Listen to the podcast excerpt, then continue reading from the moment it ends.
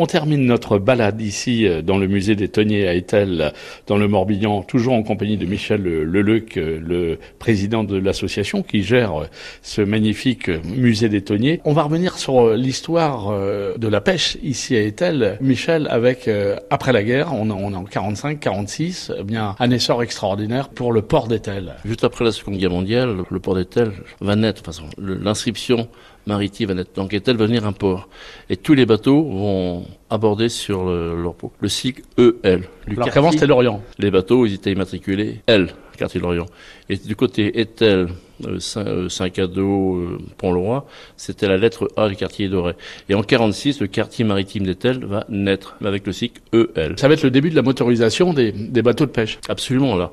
Certains AD vont être motorisés, et on va construire bien sûr les, les fameux Spinas et Tellois. Les chantiers Bretagne Sud vont exposer. Je dirais en, en 25-30 ans, on va sortir plus de 350 chalutiers, euh, il y a eu les dindés aussi, divers bateaux, des chantiers du Pont-le-Roi. C'est extraordinaire. L'économie était magnifique de voir tous ces bateaux sortis, de bateaux neufs. Et comment se situe à l'époque le port d'Etel au niveau national? Euh, Il est très bien placé. Dans les années 60, Etel va se situer quatrième port par ses apports. La capacité de la CRIN n'était pas même de recevoir tous les bateaux. Donc une partie de la flottille d'Etel va aller sur La Rochelle, à peu près 30, 40 bateaux qui vont vendre régulièrement à La Rochelle, une partie sur l'Orient et le complément sur Etel. Il va y avoir, je, dans les années 60, près de 28 marieurs sur Etel. Imaginez 28 marieurs et 1600 inscrits maritimes sur Etel. Aujourd'hui, sur tout le Morbihan, il y a, il y a peut-être 500, quoi. Et sur Etel? Aujourd'hui, bah, il n'y a plus d'inscrits maritimes parce que le quartier maritime d'Etel n'existe plus. C'est maintenant, c'est l'Orient. Michel Leleuc, ce magnifique musée, on peut bien sûr euh, le, le, visiter tout au long de l'année et particulièrement cet été. Alors, c'est vraiment du collectage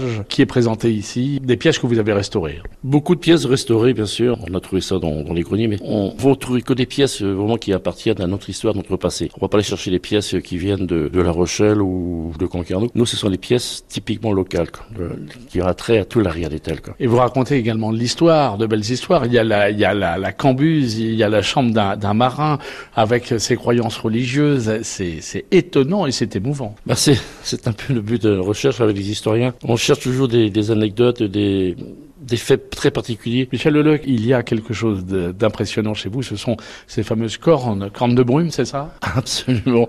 Oui, quand il y avait du brouillard, bah, comment euh, comment qu'un bateau pouvait communiquer? Donc il y avait des cornes à brume. Et on a eu la chance de, de trouver un certain nombre de cornes à brume sur des cornes bien sculptées par les, par les marins. Aujourd'hui, le musée possède certainement l'une des plus belles collections de cornes à brume. On a 18 cornes à brume de tous les modèles. Les, ce sont des pièces On a divers euh, systèmes, hein, des cornes euh, à membrane, à soufflet, des cornes qu'on qu tourne, des cornes elles sont sculptées même par, euh, par les marins.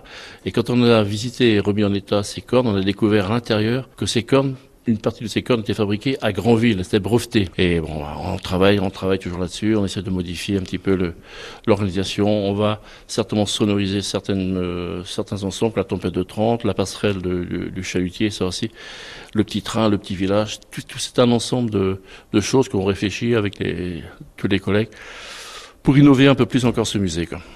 Merci beaucoup Michel Leleuc de nous avoir euh, accueillis tout au long de cette semaine au musée des Tonniers à Etel.